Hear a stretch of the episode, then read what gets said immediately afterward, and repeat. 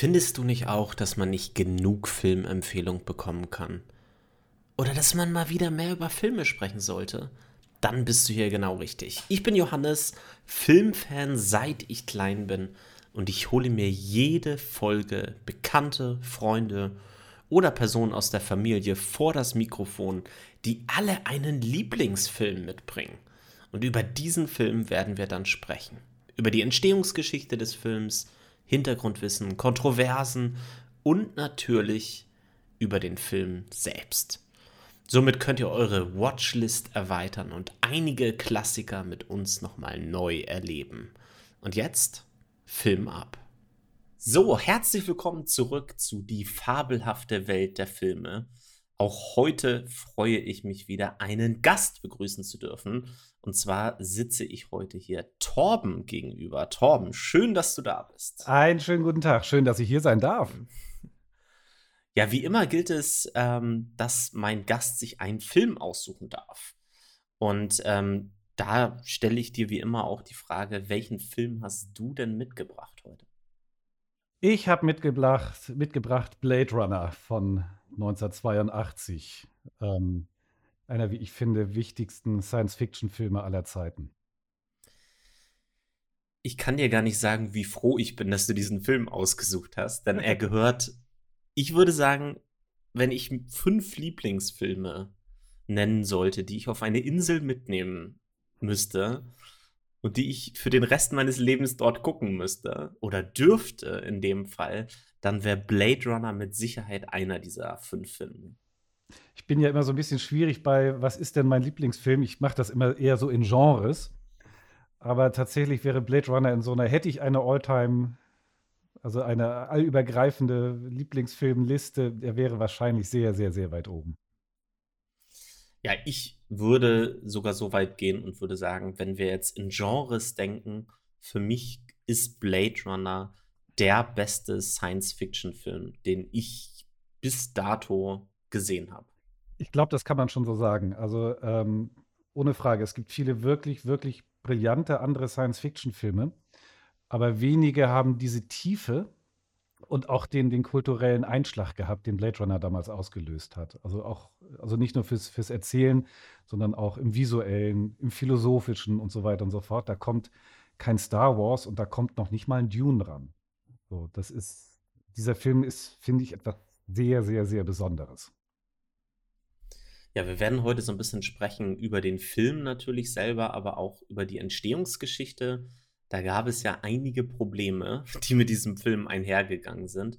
Aber ähm, fangen wir doch mal vorne an. Der Film Blade Runner basiert auf einer Kurzgeschichte von Philip K. Dick. Und zwar Do Androids Dream of Electric Sheep. Ähm, hast du die Kurzgeschichte irgendwann mal gelesen, Tom? Tatsächlich habe ich ähm, die Geschichte nie gelesen. Ich habe auch die Fortsetzung, die Dick geschrieben hat, ähm, nie gelesen. Ähm, ich kenne auch die Comics nicht. Ich habe mir die Animationsfilme, die im äh, Vorlauf zu der Fortsetzung produziert worden sind, die habe ich mir angeguckt. Aber tatsächlich muss ich sagen, außer dem Film in so ziemlich allen Versionen, die es gibt, und dem Computerspiel ähm, habe ich mich mit der Thematik nicht weit, weiter befasst. Auch ein bisschen aus der Angst heraus, dass ähm, nicht so geil sein kann wie dieser Film.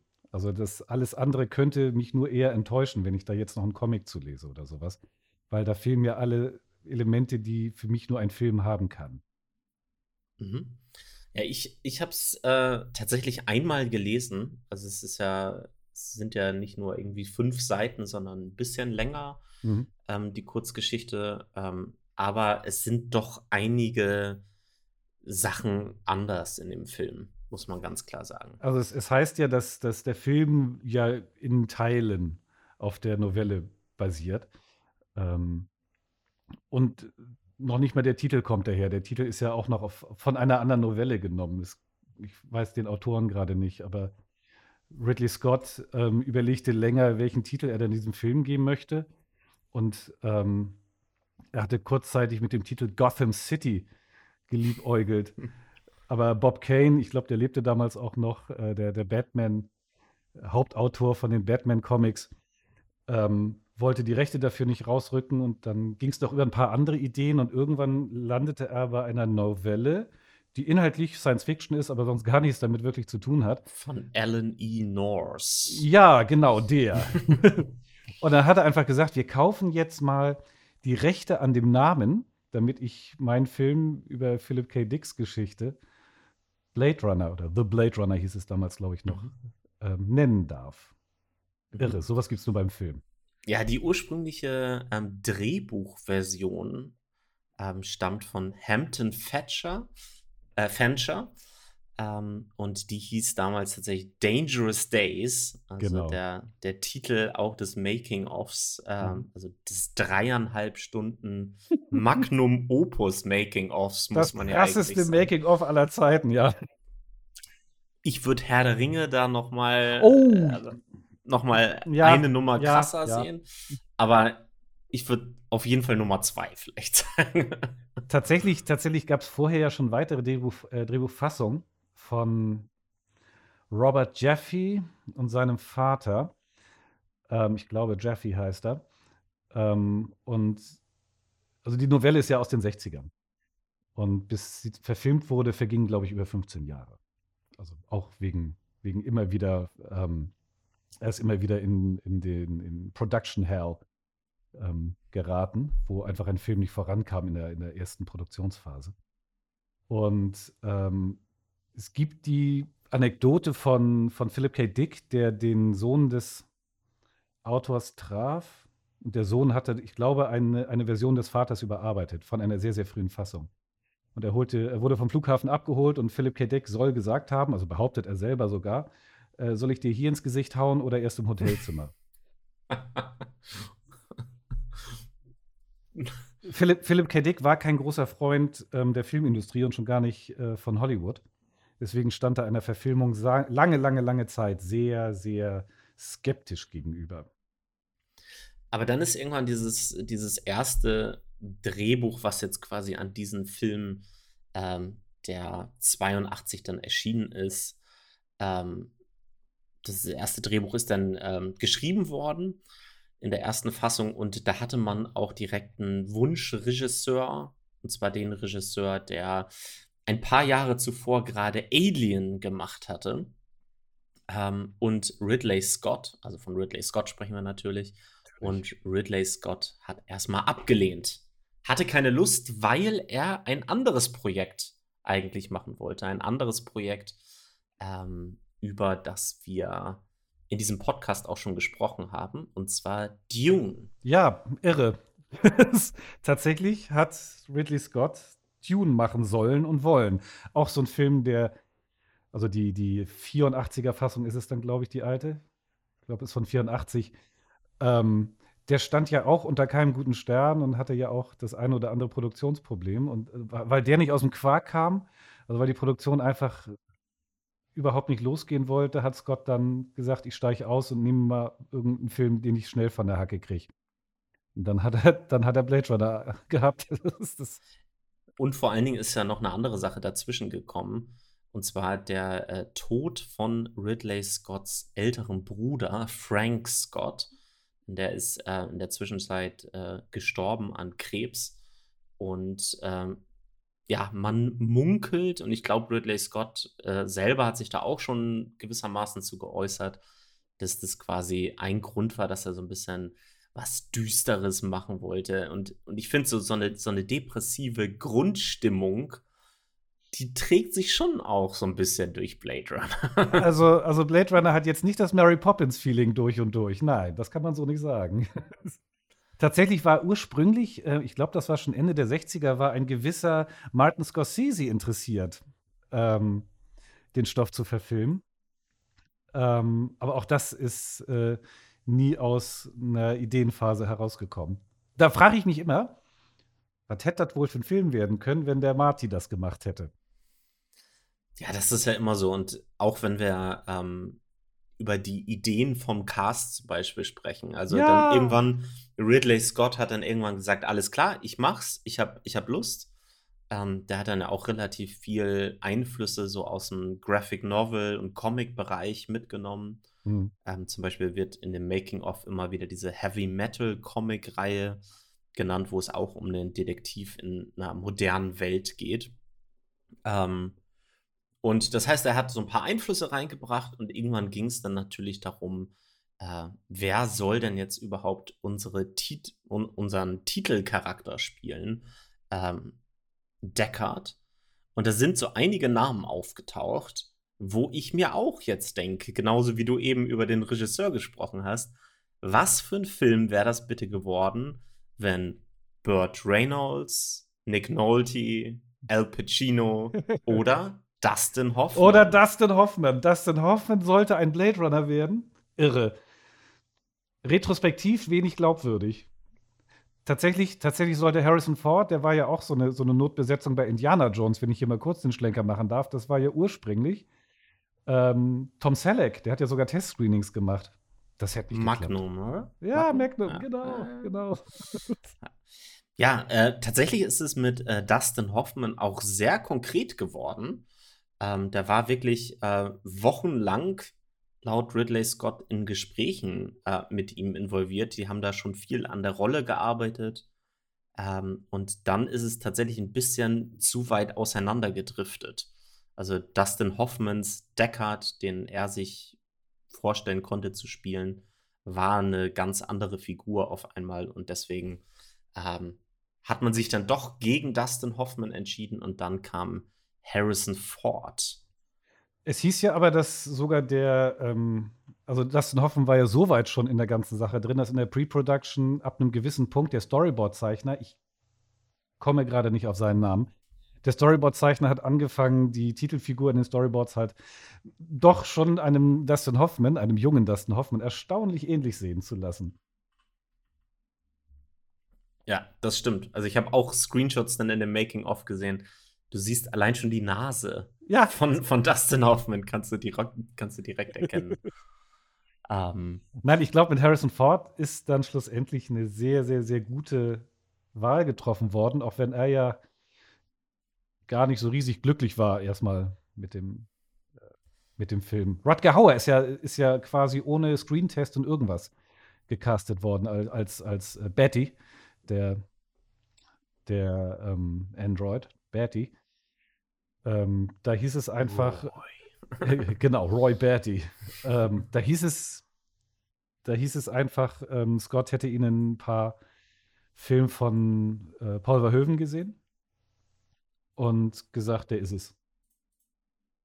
Und dann gibt es halt noch die Anekdote, dass Rodger Hauer zum ersten Gespräch in einem furchtbaren Aufzug angekommen sein soll.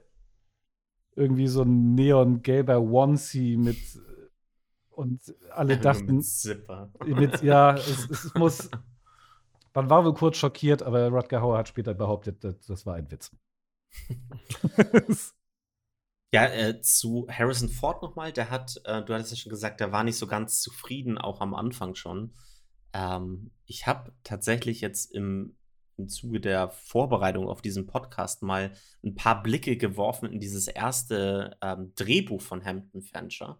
Hm. Ähm, denn da war bereits ein Voice-Over mit integriert. Genau. Ähm, in, in der ersten Fassung jedenfalls. Ja. Da hat Harrison Ford relativ schnell am Anfang schon gesagt, ey, dieses Voice-Over finde ich total blöd. Ich möchte eher, dass man halt ähm, Show, don't tell macht. Genau. Also genau. da hat Deckard ähm, in dem Voice-Over halt ganz viel erklärt, was da halt eigentlich, ähm, was man eigentlich hätte auch zeigen können. Blade Runner ist ja grundsätzlich in der Tradition des Film Noir entstanden und oder, oder hat ja ganz viel vom Film Noir, der, der 30er, 40er Jahre. Ähm, und da war Voice-Over natürlich ein, ein, ganz wichtiges ähm, Element drin.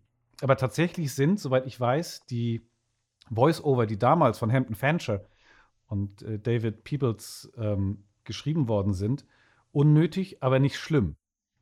Es sind nicht die Voice-Over, die nachher in der Kinofassung, also die, die dann 82 veröffentlicht wurde, ähm, die wurden neu geschrieben zu den Voice-Overn äh, kommen da wir. Da kommen wir bestimmt noch, genau. ähm, ja, aber du hast es gerade schon angesprochen. Ähm, Hampton Fancher hat die ursprüngliche Version geschrieben zu Dangerous Days. Ähm, und dann ist Ridley Scott ja an Bord gekommen und er hat viele Änderungen forciert, sagen wir es mal so. Er wollte immer wieder Änderungen im Drehbuch haben. Ähm, Fancher selber war nicht so ganz happy damit und irgendwann ist dann ein zweiter Drehbuchautor dazugekommen, David Peoples. Genau. Ähm, der dann auch relativ viele von diesen Rewrites gemacht hat. Mhm.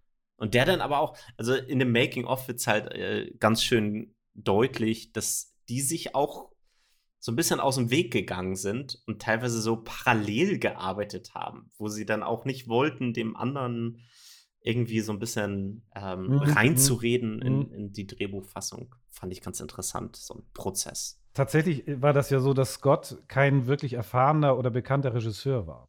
Also der hat ja einen nennenswerten Film vorher gemacht, du sagtest es schon, äh, Alien. Ähm, davor hat er halt The Duelists gemacht, ein recht hübscher, aber obskurer Film aus ähm, Großbritannien. Und dort hat er ihn auch gedreht und er kam eigentlich aus diesem englischen System.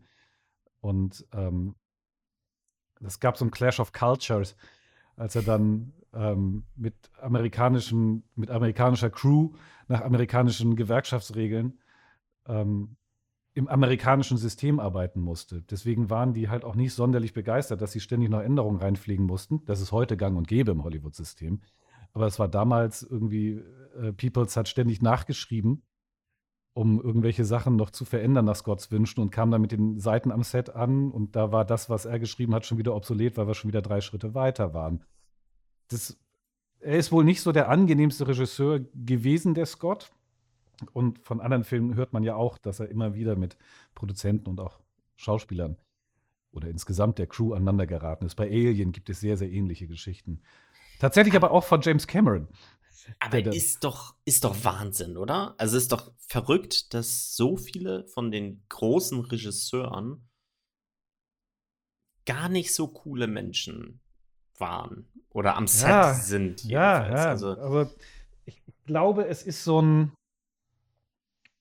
wenn du etwas so Großes schaffst oder schaffen willst, wie Blade Runner, ähm, Titanic ähm, oder ähnlichen, ähnlichen End also diese, diese, diese Monumentalwerke, da musst du schon irgendwie auch ein, zum, ein Charakter sein, der wenig Kompromisse eingeht und seine Vision verfolgt.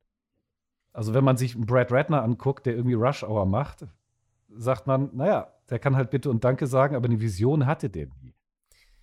Wobei jetzt als Gegenbeispiel nehme ich jetzt mal Steven Spielberg, mit dem das sehr angenehm sein soll zu arbeiten. Das stimmt, das ist richtig. Also das muss ja auch keine, keine durchgehende Regel Oder sein. Scorsese. Ja.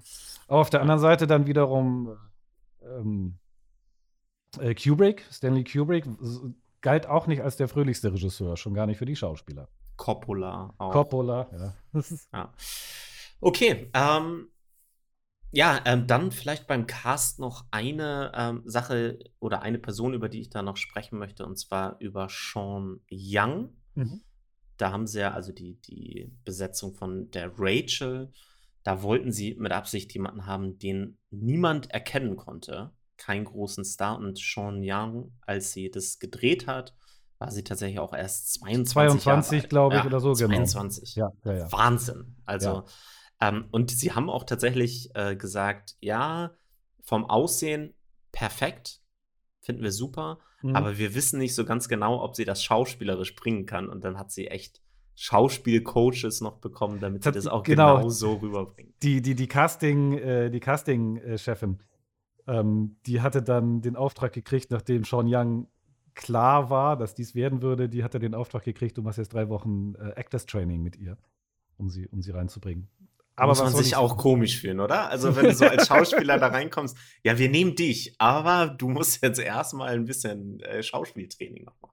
Ja, sie sagte auch, sie war total unsicher und fühlte sich da wirklich auch abgesondert am Set, weil sie halt sehr, sehr jung war, wenig Spielerfahrung hatte und dann äh, vor allem halt hauptsächlich ja mit, äh, mit Harrison Ford zu tun hatte, der nun gerade zwei nicht ganz kleine Filme gedreht hatte und vorher auch schon ein Star war mit American Graffiti, Star Wars und, und Indiana Jones, da hast du halt schon das größte Schwergewicht, was, was, was Hollywood damals als männlichen Darsteller so in dem Alter hinlegen konnte. Und das war wohl ganz schön einschüchternd.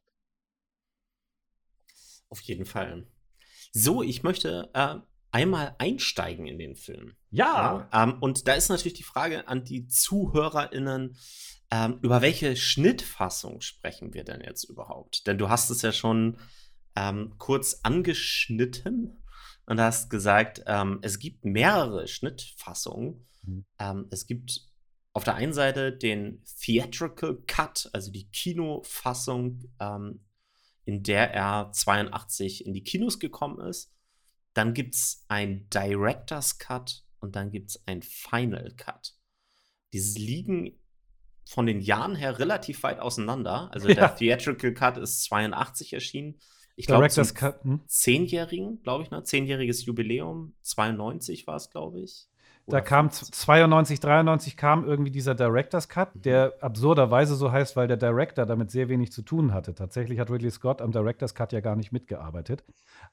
Aber die Fassung war näher dran an der Vision, die Scott ursprünglich hatte, als wie es in der Kinofassung geworden ist. Und ähm, dann gab es später halt den Final Cut, 2007, glaube ich, ist der veröffentlicht worden. Jetzt muss man aber vielleicht auch den Zuhörern erklären, warum es eigentlich so viele Fassungen gibt. Und das ist auch einer der Gründe, weswegen ich diesen Film so faszinierend finde. Ähm, ich habe als erstes ähm, tatsächlich die, die Kinofassung gesehen damals. Ich war, keine Ahnung, zwölf, elf, irgendwie so und fand, den war, der war ganz nett, aber irgendwie war da ganz schön viel verschenkt. Also das war so, und das fühlte sich, das fühlte sich nicht fertig an, das fühlte sich unrund an. Gerade ähm, weil sie versucht haben, ihn rund zu machen. Der Film wurde ja, es gab ja Test-Screenings, das macht man auch heute noch im Hollywood-System und da entscheidet man dann, ob der Film gut ist oder nicht. Das entscheiden nicht mehr Produzenten oder die Künstler selber, sondern das entscheidet dann Testpublikum. Und der kam halt überhaupt nicht gut an, weil er so düster war und ähm, ähm, und auch ähm, so grimmig genau genommen und vergleichsweise brutal.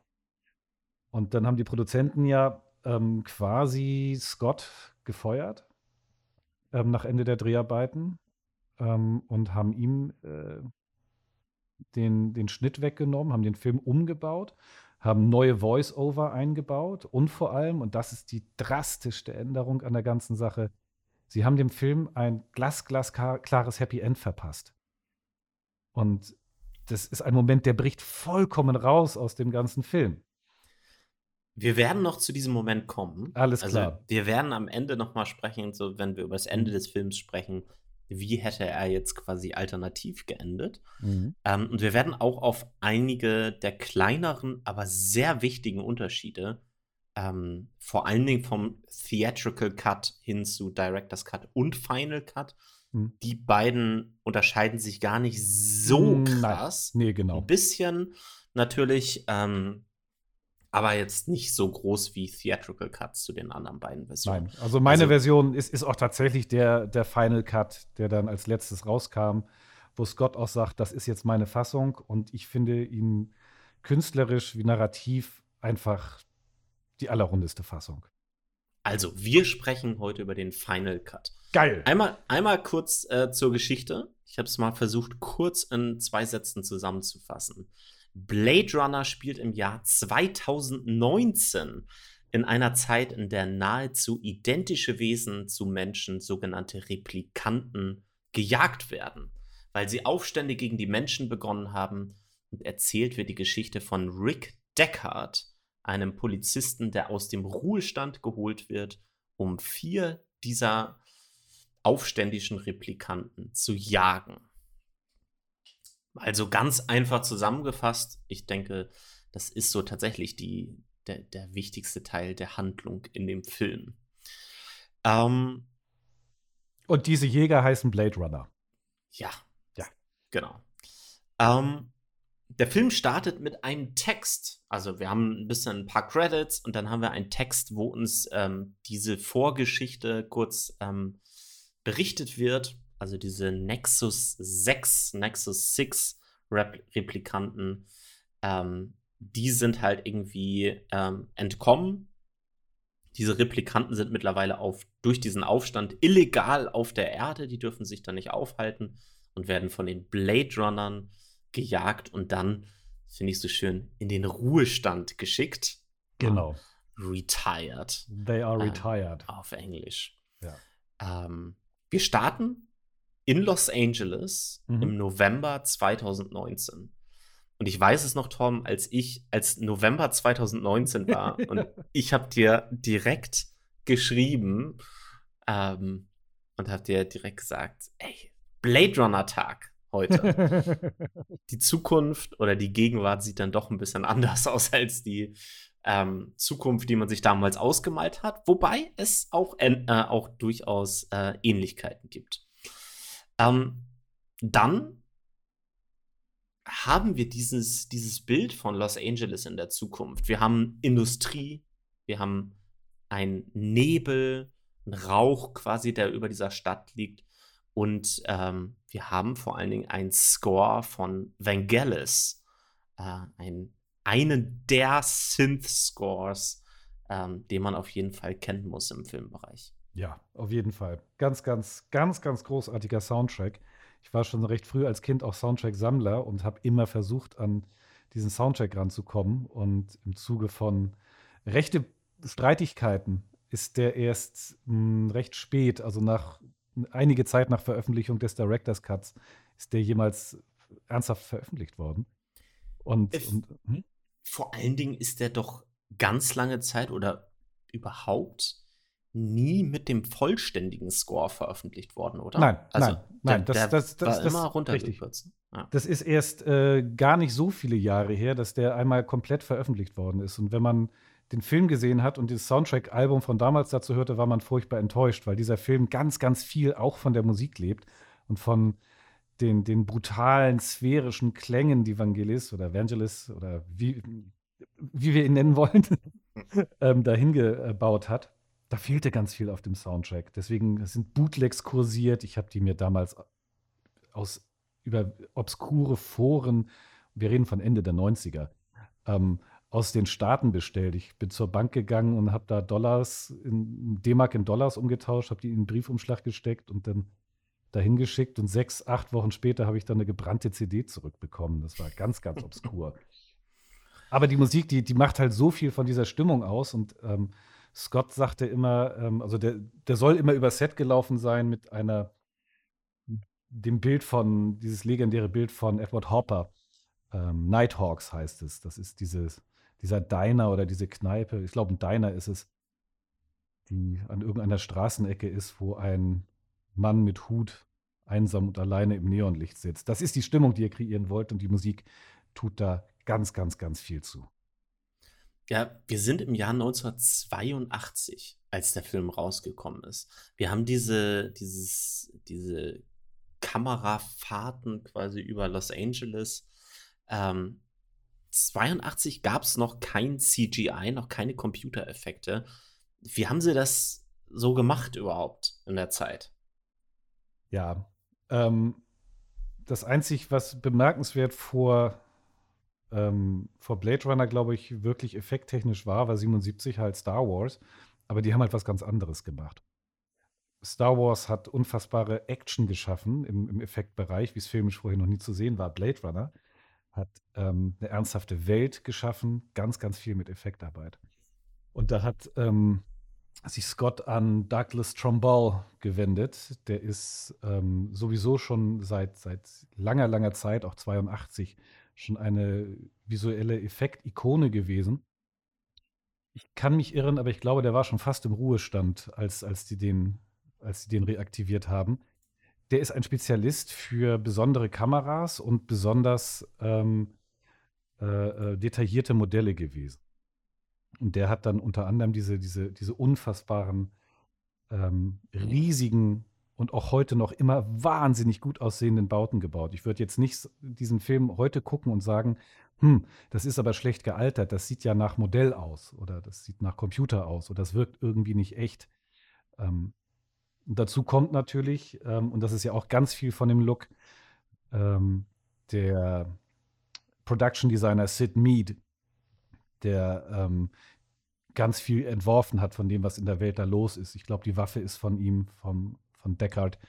Und natürlich die legendären Spinner, diese, diese Autos, die fahren und fliegen können. Das Design war, wie ich finde, seinerzeit weit voraus und ist heute auch noch Funktioniert heute auch noch ganz gut. Wenn Tesla so ein Ding mal rausgeben würde, würde mich nie wundern.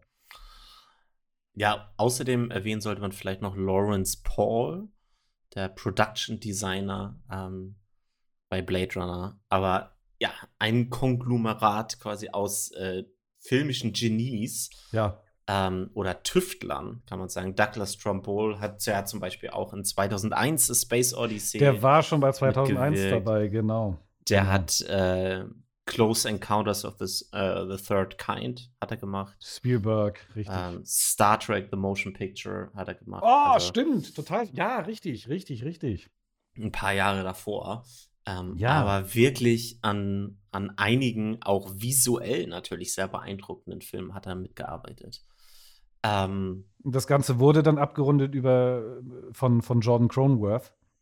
Cronenworth. Ja, äh, Cronenworth, ja. ja. Auch eine abgefahrene Story bei dem, ne? Also ähm, der Kameramann äh, von Blade Runner, der, ich glaube, an Parkinson, was genau, Parkinson? Genau, der hatte Parkinson. Mhm.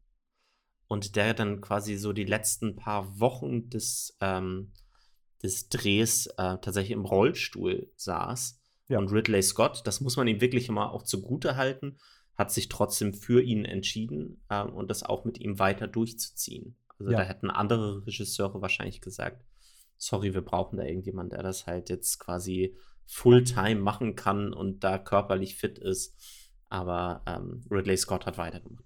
Ohne, ohne Cronenworth als, ähm, als, als Kameramann wäre dieser Film oder als Director of Photography wäre dieser Film sicherlich nicht das, was er ist. Also auch alles, was keine Effektschüsse sind, hat ja eine so unglaubliche ähm, ähm Dichte und Vision in den Bildern, die, wie ich finde, auch immer noch ungesehen ist.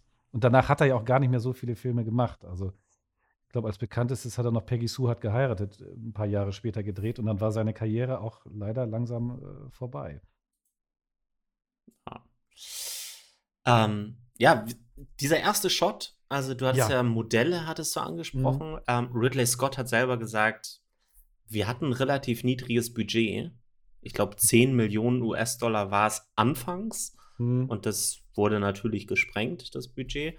Ähm, und Ridley Scott hat gesagt, ja, was ist, wenn man halt wenig Geld hat? Man dreht nachts relativ viel. Mhm. Äh, wenn es dunkel ist, dann haben wir noch Regen und Rauch packen ja. wir auch noch mit rein. und dieser Film ist durchgehend dunkel, nass und verraucht. Richtig. ähm, ja.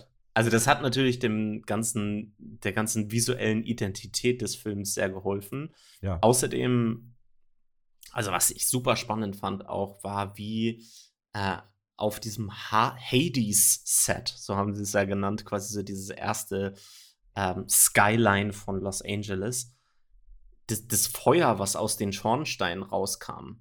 Mhm. Also das war ja ein kleines Miniaturmodell. Mhm äh, wo sie auch wirklich nur so viel gebaut haben, dass das quasi nicht den Rahmen der, der Brennweite halt sprengt, mhm. äh, sprengt. Äh, und das Feuer aus den Schornsteinen haben sie tatsächlich separat aufgezeichnet ja. und haben das dann auf weiße, ich sag jetzt mal, Schilder projiziert, die hinter diesen Schornstein platziert wurden in dem Modell. Also und dann haben sie das quasi noch mal aufgenommen. Mhm. Das muss man sich mal vorstellen. Also eine Tüftelei damals Heutzutage wird es natürlich alles am Computer erstellt, super easy. Ähm, kann jeder bei sich zu Hause machen. Aber damals war das wirklich Arbeit und also. Ja, und da kommt ja auch, kommt ja auch gleich dann dieser Umschnitt, nachdem wir die, das Hades-Set gesehen haben. Da machen wir was total Irres. Nehmen wir, gehen vom weitestmöglichen Shot, äh, den man so machen kann, eine, eine, total, eine super totale, ähm, schneiden wir um auf den nahestmöglichen Shot äh, und zwar auf Leinwand füllend einfach ein, ein, ein Auge, in dem wir diese, diese Explosion ähm, oder die, die, ja, doch die Explosion, wo wir sie, sie drin gekrümmt reflektiert sehen. Ja, dieses Auge, ne? Und wir werden heute ja noch ein bisschen häufiger über Augen sprechen, vermute ich jetzt mal. Mhm. Aber dieses Auge wird nie wieder aufgegriffen in dem Film. Es wird nie erklärt, was soll dieses Auge da jetzt. Und wir können nur spekulieren, was also dieses ich, Auge da macht. Ich, ich mutmaße, das ist das Auge von Deckard. Ähm, es gibt aber auch andere Interpretationen, wessen Auge das ist. Aber ich finde, das müsste das von Deckard sein, auch weil wir die Flammen in der Reflexion sehen, wobei man die Flammen wahrscheinlich überall von aus der Stadt sehen kann. Und Deckard ist ja gerade auf dem Weg. Ähm, äh, oh Gott, wo ist er hin? Er ist noch gar nicht. Er ist unterwegs. noch gar nicht also, unterwegs. Ja. ja, ja, ja, ja, ja. Nein, ich habe immer irgendwie, für mich ist das Deckard, der da gerade irgendwie unterwegs ist. Aber das ist auch nur so ein Gefühlsding. Ich habe den Eindruck, dass es so, es ist ein Auge, das über dieser Stadt schwebt. Das jetzt quasi, das Auge ist mhm. nicht, das ist nicht da. Ja, kein, natürlich. kein, kein physisches, ja. Mhm. Genau, kein physisches Auge, aber es ist, es ist halt da und es hat was Beobachtendes, es hat was Überwachendes letztendlich auch. Mhm. Ähm, und, und für mehr muss es für mich jetzt auch gar nicht stehen. Es ist, ist aber halt eher so ein bisschen diese symbolische Bedeutung, die damit ja, das, verbunden ist. Das Auge wird ja, das Auge ist ja, oder Augen sind ja Leitmotive in dem, in dem Film. Auf jeden Fall führt es zu diesem Zeitpunkt ja schon mal ganz, sehr, sehr drastisch und groß ähm, das Auge ein. Mhm. Schöne, schöne Interpretation, kann ich mir so gut vorstellen, dass es, dass es ein metaphysisches Auge sein soll. Ja. Und dann haben wir ja auch noch diese, diese Pyramiden, diese pyramidenähnlichen Gebäude da. Das äh, Tyrell-Gebäude ist es ja, glaube ich, dann später. Genau. Ähm, was wir dann halt erfahren, dieses Riesengebäude, was sie tatsächlich auch aus, aus, aus Plexiglas gebaut haben ähm, und dann angemalt haben. Und dann quasi haben sie die, die ähm, Bereiche, wo die Fenster sind, haben sie dann letztendlich, haben sie das weggekratzt oder entfernt, die Farbe. Und haben sie drin einfach eine fette Lampe platziert, die das quasi von innen ausleuchtet. Also auch wieder eine coole Idee. Tatsächlich, tatsächlich gibt es Fotos von dem Modell äh, bei Tageslicht, total öde. Das funktioniert nur im Film. ja. Und dann haben wir ähm, so eine Kamerafahrt und die nähert sich ähm, einem Gebäude und mhm. in diesem Gebäude ähm, sind wir dann auch schon äh, mitten in der Handlung drin. Und da verfolgen wir ein Verhör von Leon. Genau. Einem der, wie wir später erfahren, vier, na, sechs eigentlich, eigentlich mhm. sechs Nexus 6 Modelle, die entkommen sind und die gejagt werden sollen. Genau, der wird von Holden interviewt. Der, der ist auch ein Blade Runner. Das ähm, und, und, und, der Holden, der wird gespielt von Morgan Paul, glaube ich, heißt er. Morgan Paul war beim Casting die ganze Zeit dabei und hat ähm, äh, bei vielen Rollen gegengesprochen und auch mitgespielt. Und dann sagte man irgendwann, ach komm, bleib doch hier. Du kriegst eine kleine Rolle. Ja, stimmt, der hat in den Casting-Prozessen hat er Harrison Ford hat er, der, der hat Harrison ich, Ford äh, gedoubelt fürs ja, Casting, ja, genau. genau. Und er hat aber auch mitgespielt und hat äh, vor allem die, die, die weibliche Hauptrolle hat er äh, ganz, ganz viele Schauspielerinnen durchgecastet. Und ähm, irgendwann hatte man sich dann doch entschieden, ihm auch eine Rolle zu geben. Und so wurde er Holden, ein, ein echter Blade Runner. Eine super Wahl, muss ich sagen. Ja, also, ja. Ähm, was mich immer wieder fasziniert an dieser ersten Verhörszene, ist die Intensität dieser Szene. Ja. Man ist eigentlich noch gar nicht wirklich drin. Du wirst reingeworfen und irgendwie merkst du, es irgendwas ist hier falsch da wird, da wird diese, also er setzt sich da hin und dann baut er diese Maschine auf. Ne? Die ja. Void Kampf. Kampf. Ja, genau. Void Kampfmaschine. Ja. Ähm, diesen Void Kampf Test. Ähm, übrigens auch wieder. Wir haben eben gerade schon über Augen gesprochen, über das eine Auge. Was wird mit diesem Void Kampf Test gemacht? Es wird auf das Auge geschaut und die Reaktion des Auges auf diese Verhörfragen, die genau. gestellt werden. Genau. Das ist sozusagen, ähm, die beginnen sofort mit dem Worldbuilding. Also die, hier ist irgendwas anders, als wir es kennen und wir, wir präsentieren es sofort und erklären es aber gar nicht weiter. Wir machen es einfach. Und, und fandst du nicht das, also wenn ich jetzt frage, wie war es beim ersten Mal gucken bei dir, aber auch bei mir ist es beim jeden Mal gucken immer noch so, dann fängt der, ähm, Holden auf einmal an, über Schildkröten zu sprechen. Ja, total absurde Fragen. Ähm, vollkommen, vollkommen durch die, ähm, durch die Bank gewürfelt, wie es scheint. Ein bisschen später wird etwas klarer, worauf so ein Test abzielt. Ähm, Holden sagt es, glaube ich, auch sogar noch kurz. Wir wollen eine, eine, eine Reaktion provozieren. Aber they're just, they're just questions, Leon. Kein Grund, sich aufzuregen. Äh, dann kommen diese Schildkrötenfragen dann und äh, man denkt sich, soll ich darauf jetzt irgendwie mhm. vielleicht selber irgendwie drauf reagieren? Aber Nein, die, aber Leon reagiert drauf. Genau. das sieht man relativ ja. deutlich. Wir haben quasi ähm, ein kleines Zögern bei ihm auf einmal in einem Moment und dann haben wir das erste Mal ähm, dieses Leuchten in den Augen, mhm, das mhm. wir bei ihm sehen können. Das Leuchten in den Augen, das uns auch durch den ganzen Film immer wieder begleiten wird. Mhm.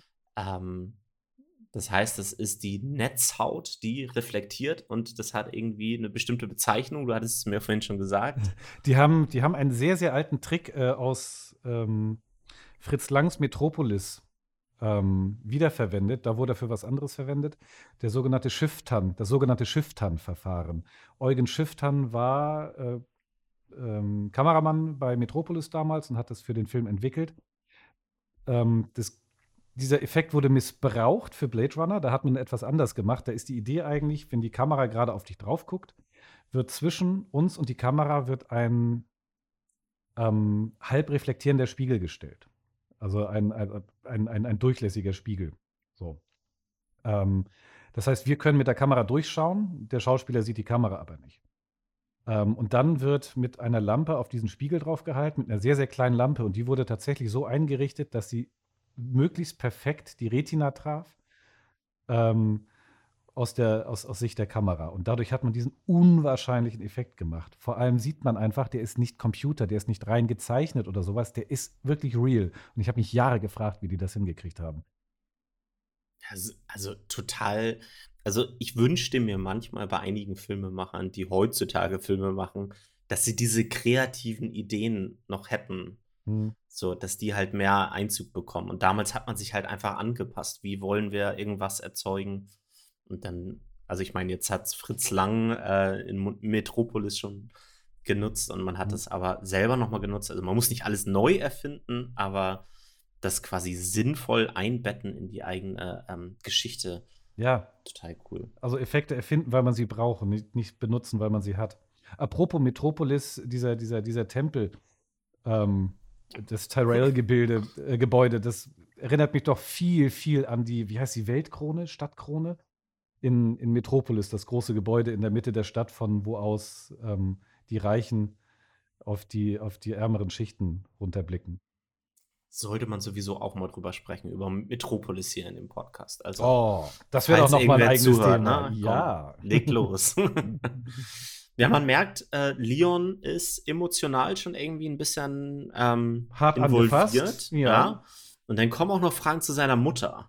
Ja. My mhm. mother Let me tell you about my mother. Und, Und boom. Bam. Ja. Äh, was für ein Sound da auch, ne? Total übertrieben, ja. dieser, dieser Pistolenknall. Äh, auch Holden fliegt beim ersten Schuss schon einen Meter zurück durch die Wand und dann nochmal. Mhm. Ähm, ich dachte so, man kommt jetzt langsam in diesen Film mal rein, hier die Musik und alles und dann ja. zack, ähm, und, wir man, wissen, und man hat das Gefühl, den Bösewicht des Filmes jetzt zu kennen. Ja. Wir ähm, wissen, es ist ja. auf jeden Fall Leon. Ja. Bis dato. Bis, bis, bis dahin. Kleine, kleine Side-Note zu Leon, weißt du, wo der noch gespielt hat? Nee. Ich muss immer seinen Brian. Brian James. Brian James, genau. Der hat in einem anderen recht wichtigen Science-Fiction-Film 1997 noch mitgespielt, nämlich im fünften Element. Oh. Ja, okay, ich dachte jetzt davor tatsächlich. Der, der spielt General Monroe. Äh, Quatsch, doch, ja. Der ist der, der ist da so ein General. Ja, krass.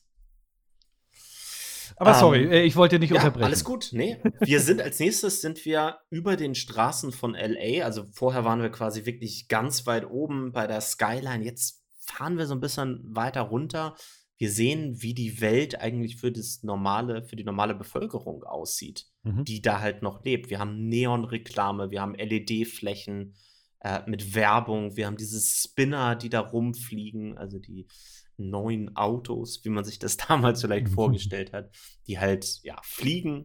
Wir haben Regen, wir haben auf den Straßen von Los Angeles haben wir eine richtig so eine multikulturelle Gesellschaft eigentlich. Also wir sehen da sämtliche Hautfarben. Ähm, es ist bunt. So ein bisschen, ich würde sagen, so ein bisschen Chinatown angere angeregt, auf jeden Fall. Ähm, auch natürlich von den ganzen Essensangeboten. Ja. Aber eine bunte Gesellschaft in dieser düsteren Welt. Genau. Und, und, der, und der Maloch ist nass, es ist dunkel und es ist unfassbar laut. Diese, diese gesamten Szenen, die in den Straßen spielen, die sind wahnsinnig laut. Es ist ein Stimmengewirr, es ist ein Gewirr aus, aus vorbeifliegenden Dingen, von irgendwelchen technischen Geräuschen. Die Neonreklame macht wahnsinnig viel Lärm, in Anführungsstrichen. Das ist kein schöner Ort. Und das ist auch schon die Dystopie, die, ähm, die Scott dann da aufmacht. Ähm, die Welt ist am Arsch. Ähm, wir haben einiges hinter uns gebracht, obwohl nie genau definiert wird, was. Aber offensichtlich ähm, wird es in dieser Welt auch nicht mehr Tag. Es gibt, zumindest im Final Cut und im Director's Cut, gibt es keine Szenen, die am Tag spielen. Man könnte unterstellen, dass, es, dass die Sonne gar nicht mehr aufgeht, sondern dass ähm, eine Klimakatastrophe oder ein Krieg ähm, die Welt dauerhaft verdunkelt haben, also die Wolken vor die, vor die Sonne geschickt haben, dass es deswegen auch so viel regnet und auch die Tiere beispielsweise ausgestorben sind. Und dann ähm, lernen wir Deckard das erste Mal kennen. Harrison Ford hat gerade Star Wars gemacht, ein paar Jahre vorher, fünf Jahre vorher. Ähm, und Indiana Jones, auch den ersten Teil. Ähm, hat Womit er, auch womit er zertifiziert, die coolste Sau im Filmgeschäft war. hat übrigens auch dann äh, direkt gesagt, nach Indiana Jones möchte ich erstmal keinen Hut mehr tragen. Ja, genau. Äh, hat sich dann aber irgendwie so eine Frisur da gemacht. Also ich weiß nicht. Ich glaube, die Produzenten haben auch erstmal gedacht, was? Wir wollen doch wieder Indiana Jones oder Han Solo jetzt hier haben. Aber nee, er wollte was anderes. Ähm, Ja, und vor Und- allem sollte, sollte natürlich der Ermittler, so in bester Film-Noir-Tradition, sollte natürlich einen, einen Hut, einen Schlapphut tragen. ja. Immerhin der Trenchcoat hat es in den Film geschafft. Ja. Ähm, ja, Harrison Ford, wir hatten schon am Anfang gesagt, dass er nicht so happy war mit dem Drehbuch, mit den Voice-Over-Geschichten. er war aber auch generell beim Dreh jetzt nicht wirklich der zufriedenste Hauptdarsteller. Ähm, vor allen Dingen, weil Ridley Scott ihn so laut eigenen Aussagen in diesen kreativen Prozess gar nicht wirklich mit eingebunden hat. Mhm. Ridley Scott hat quasi vermutet, ja, Harrison Ford, der macht es schon und so und hat relativ wenig am Set anscheinend mit ihm gesprochen. Ja. Also es, es, es gibt, ein, ein Freund von mir sagte mal, es gibt so zwei Typen von Regisseuren. Es gibt die Freunde und es gibt die Diktatoren. Ich glaube, Scott geht da eher in die zweite Richtung. Der hat eine Vision, die zieht er durch, die entwickelt er jetzt nicht mit seinen Schachfiguren, in Anführungsstrichen, den Schauspielern zusammen, sondern der möchte seine Vision ähm, kreieren. Tatsächlich sagte, sagte Ford irgendwann im Nachhinein, es waren weniger die, die, ähm, die Drehtage, wo ich mich an schlimme Sachen erinnere, auch wenn er nie ganz happy war. Er sagte oft, it was just another day at the office. Ähm, er war besonders unhappy damit, dass er später noch die Voice-Over machen musste. Aber da kommen wir noch hin. Ja. Und also wirklich an dieser Stelle noch einmal, ich muss es einfach noch mal sagen, ich bin ein riesen Fan von Harrison Ford. Ich, ich finde in dem Bereich, ähm, ich sage jetzt mal Blockbuster oder große Filme, weil Mhm. so richtig Blockbuster war es jetzt ja nicht. Ähm, da kenne ich wenig Schauspieler, die in so einem großen Film so viel reingeben in ihre Rollen. Und da finde ich Harrison Ford perfekt. Also, Yes, und ja. auch wie unterschiedlich der von Han Solo zu Indiana Jones zu Blade Runner auf einmal ist.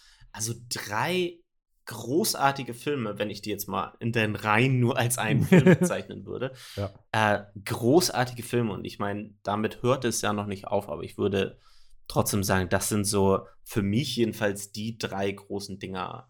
Ja, und äh, Indiana Jones war der Held meiner Jugend. Also das ist, äh, der ist so unfassbar cool und lässig gewesen. Und dann dieses Charisma, was Harrison Ford da sowieso noch äh, mittransportiert, was er auch immer noch kann, jetzt auch schon im fortgeschrittenen Alter.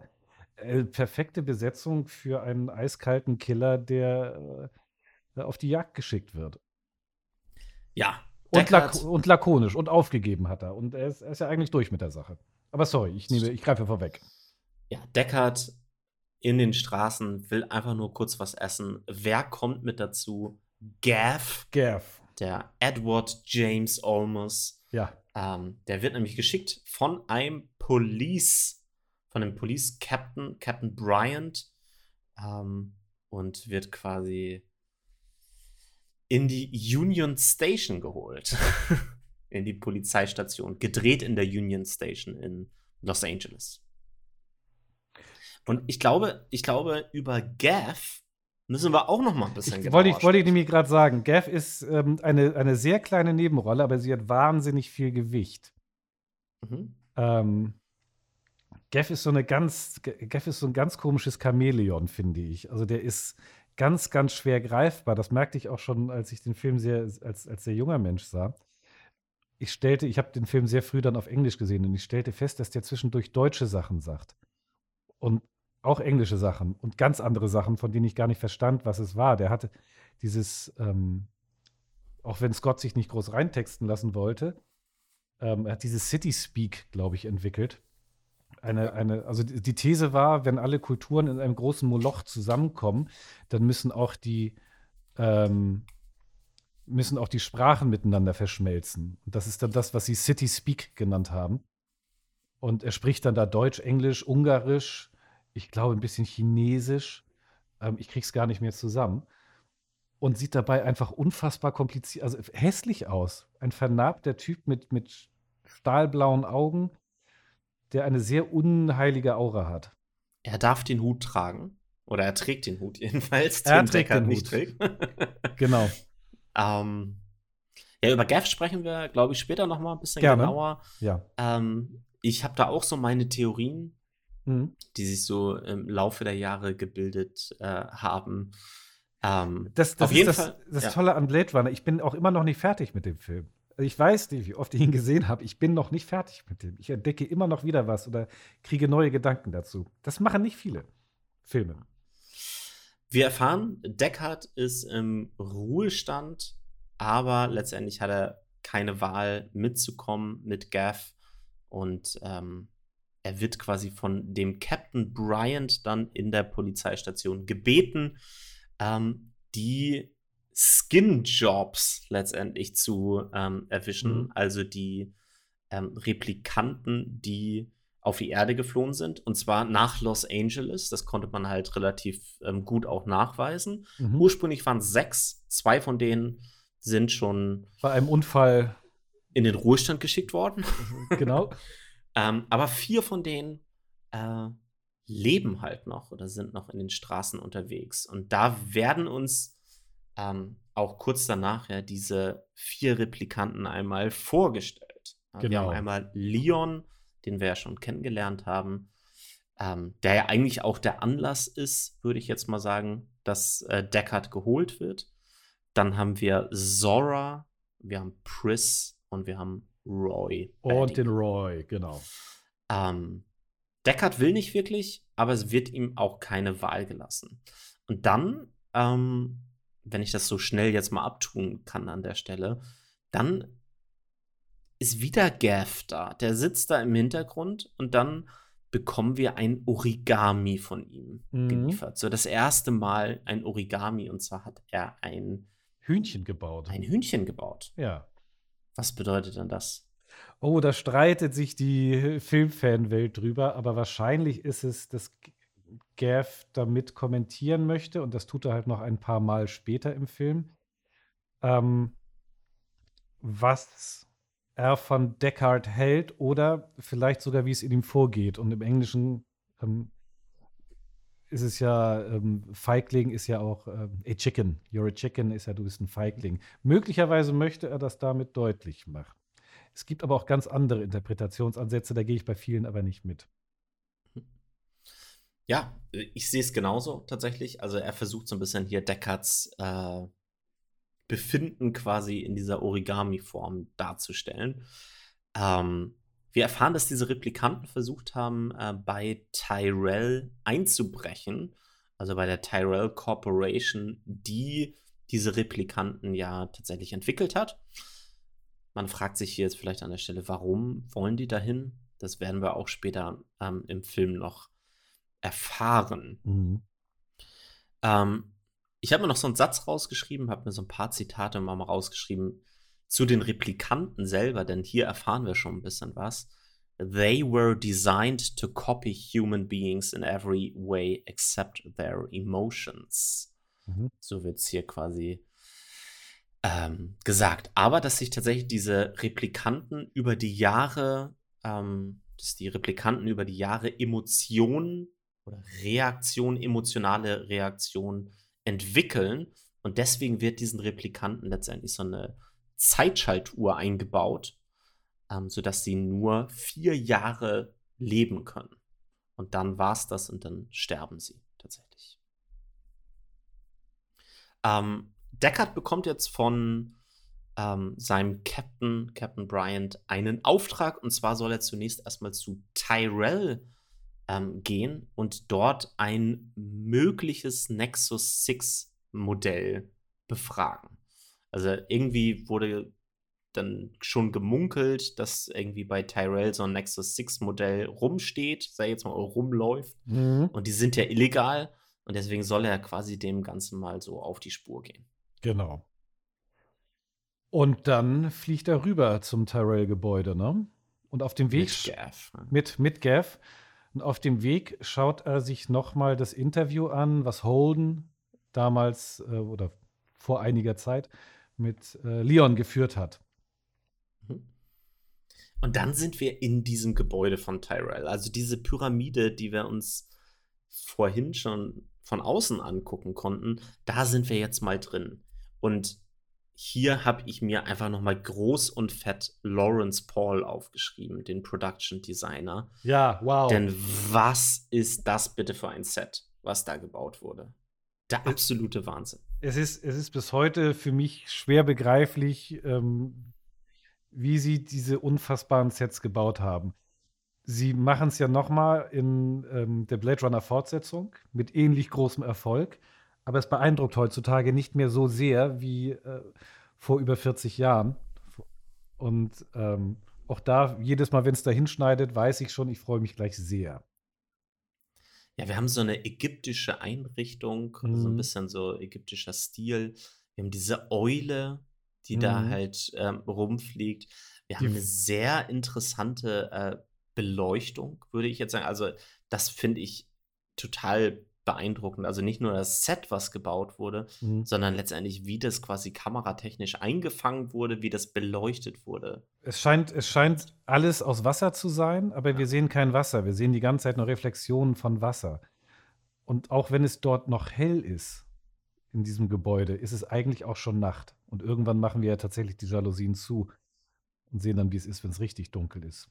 Gleichwohl beeindruckend wie auch bedrückend. Ja, der Hintergrund, ähm, den man da draußen sieht, wo man ja quasi die Sonne auch noch schon erkennen kann, Mhm.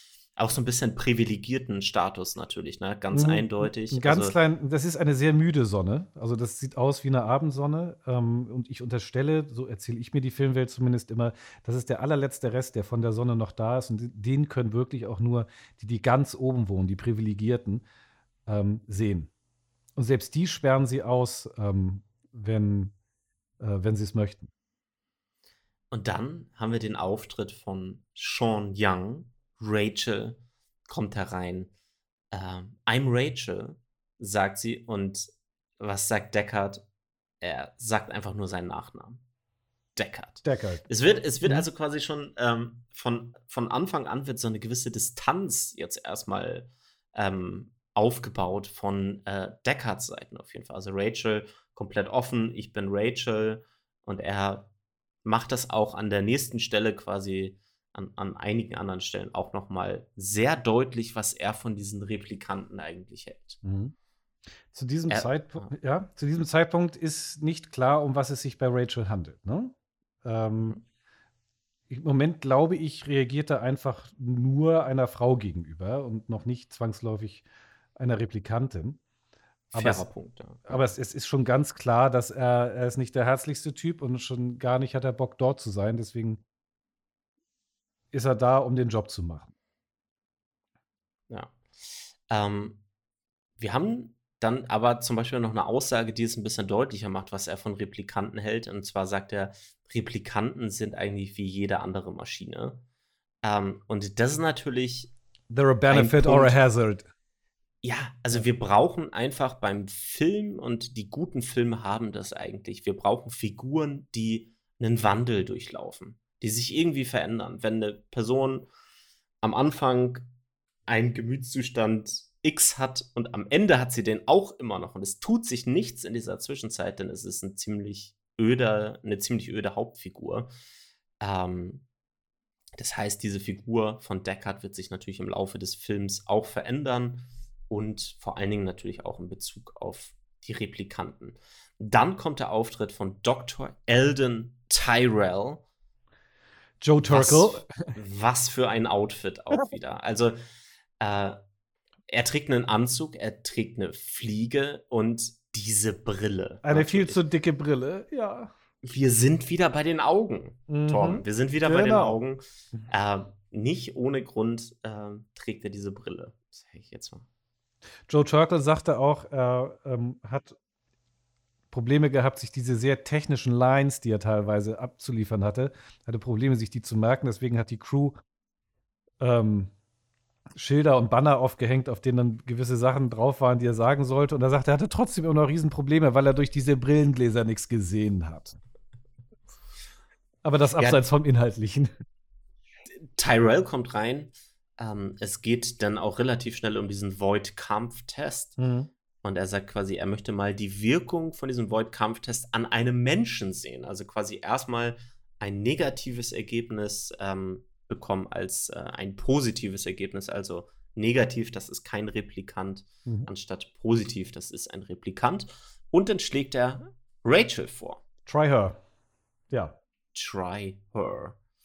Und dann haben wir dieses Interview mit Rachel. Mhm. Schon ein bisschen eine andere Grundstimmung als äh, der erste Void-Kampf. Bei Holden und Leon, ja, auf jeden Fall.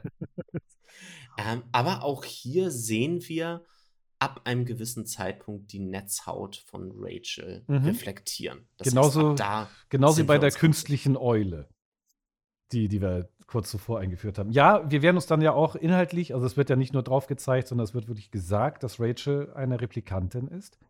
Ähm, aber das Deckard sagt, sie ist eine ganz besondere, weil normalerweise braucht es, was sagt er, 30, 40 Fragen? Und bei ihr waren es über 100, mhm. um rauszufinden, dass sie denn ein Replikant ist. Und der große Clou ist, und das schließt Deckard dann sehr schnell ähm, äh, zurück, er sagt, she doesn't know. Ähm, sie weiß nicht, dass sie ähm, Replikantin ist.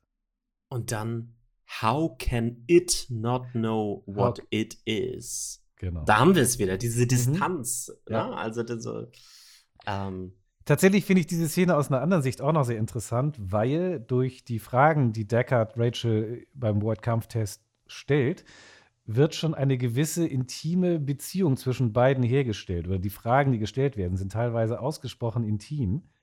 Ähm, Deckard arbeitet die professionell ab. Ähm, und Rachel ist manchmal schon sehr, sehr angefasst von den Fragen und versucht sehr, sehr sehr, sehr präzise und sehr direkt darauf zu antworten, aber man merkt schon, dass, ähm, dass das Ganze sie in eine sehr äh, unbehagliche Situation bringt. Ähm. Ja, ist diese Frage, um herauszufinden, ob ich ein Replikant bin oder eine Lesbe. Oder eine Lesbe, genau. ja.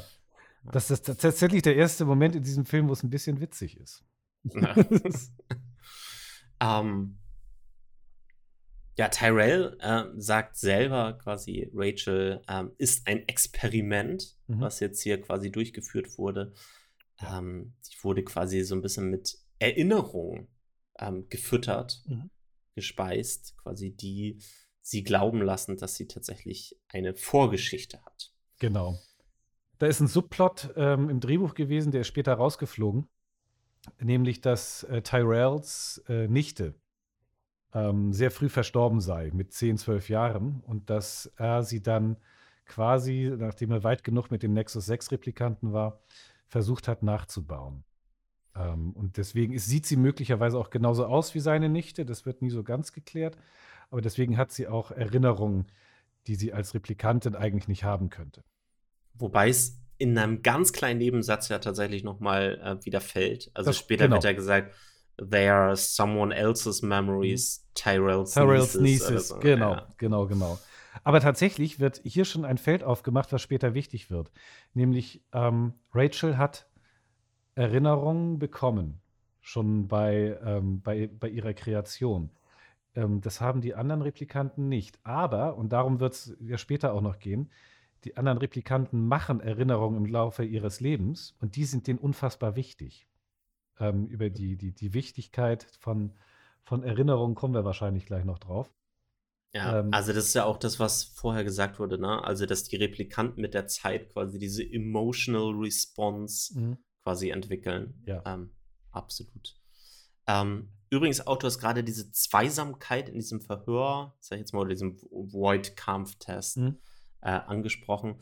Ich finde es da auch eine interessante Entscheidung, dass ähm, der Tyrell selber in diesem Interview eigentlich gar nicht in Erscheinung tritt. Also teilweise hat man den Eindruck, dass er auch einfach gar nicht da ist. Also Möglicherweise hat er den Raum verlassen. Das mag sehr gut sein, ja. irgendwann steht er noch mal in so einer totalen, steht er so, im, Mhm. so ein bisschen im Hintergrund am Tisch. Aber es geht auch einfach nicht um ihn. Und deswegen wird er rausgelassen. Und das finde ich eine sehr gute Entscheidung da. Weil dieses Spiel zwischen den beiden hier jetzt quasi schon, ähm, ja, so, es wird interessant. So. In diesem Moment passiert auch mit Rachel schon etwas mutmaßlich. Sie fängt möglicherweise an, sich Gedanken zu machen, oder sie glaubt, dass Deckard glaubt, sie sei ein Replikant. Mhm. Aber auch das kommt später. Ja.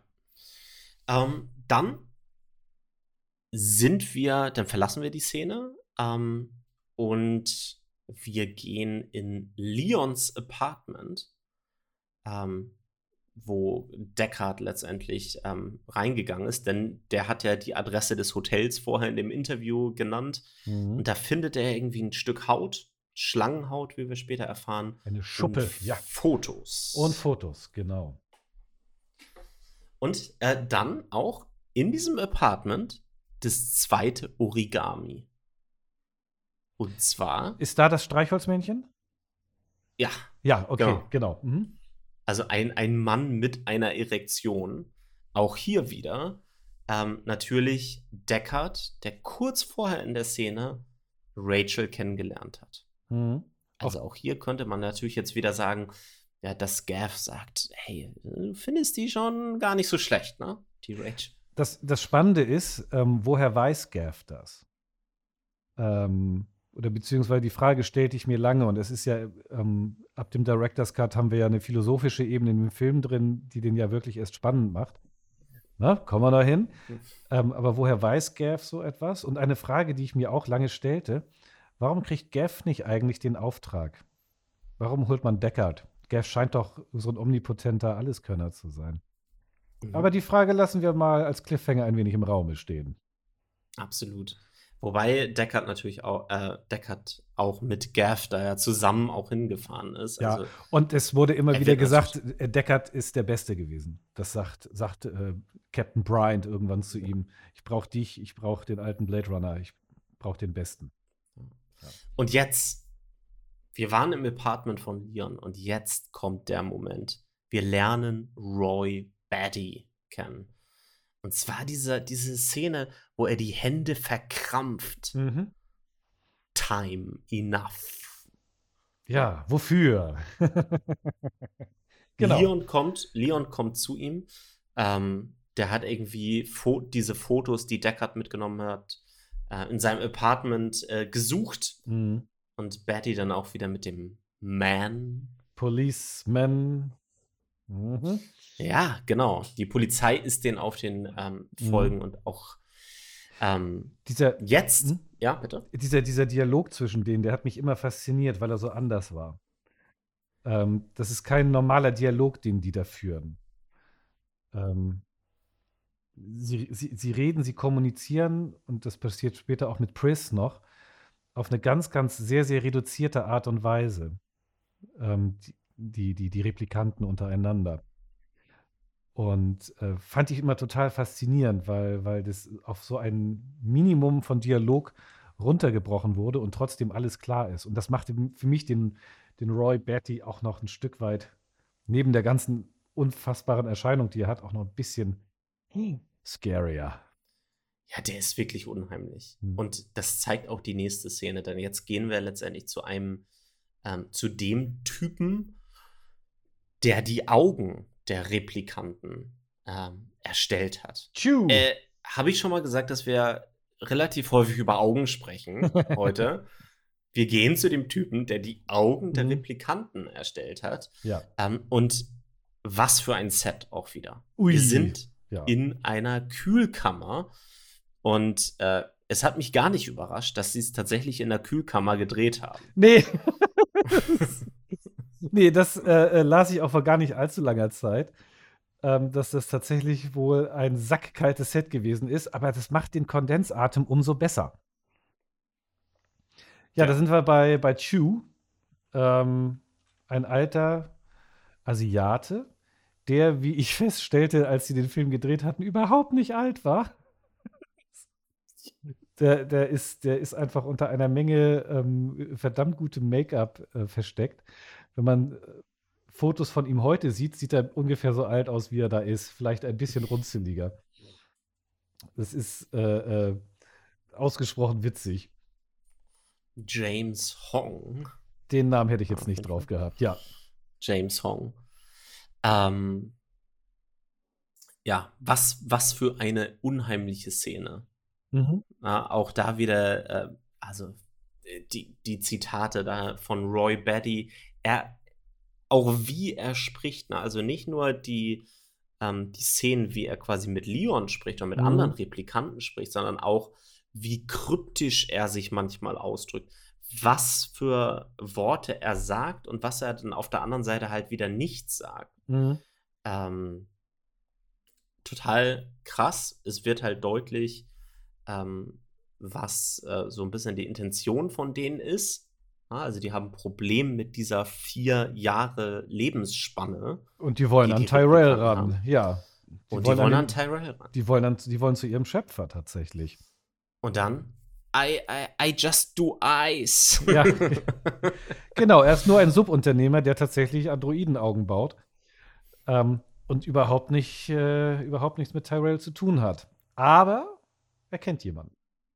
Und zwar JF Sebastian. JF Sebastian. Genau. Ähm, zu dem wir gleich dann noch kommen ja. werden. Ähm, aber vorher muss man auch mal sagen, du hast am Anfang ja schon äh, gesagt, der Film ist halt auch schon düster. So, und mhm. Roy Batty wird uns jetzt am Anfang so eingeführt, der geht halt keine Kompromisse ein. Der hinterlässt einen Pfad aus Leichen. Mhm. Erstmal jedenfalls. Genau. Und zwar nicht einfach, weil er getrieben wird dahin, wie, wie Leon in dem Gespräch mit Holden, in dem Verhör, sondern er entscheidet sich aus ganz freien Stücken dazu. Denn Chu hat keinen sonderlich schönen Abgang. Ihm wird sehr, sehr schnell ähm, so, eine, so eine Jacke aufgerissen, unter der er ist. Ähm, und ohne die erfriert er, oder ist er in der Szene schon am Erfrieren. Und kriegt auch noch die Augen, die er baut, auf die Schultern gelegt. Wo ich mir recht Dann, sicher bin, dass das improvisiert war, das weiß ich aber nicht. Das, das schreibt man doch nicht in ein Drehbuch, sowas. Ich glaube auch, also für die Crew und für den Cast soll das auch echt nicht cool gewesen sein, da zu drehen in dieser Kühlkammer. Very nur cool. Mal so, nur mal so am Rande. ja. Äh, Rachel besucht in der nächsten Szene Deckard, die ist mhm. ein bisschen verunsichert.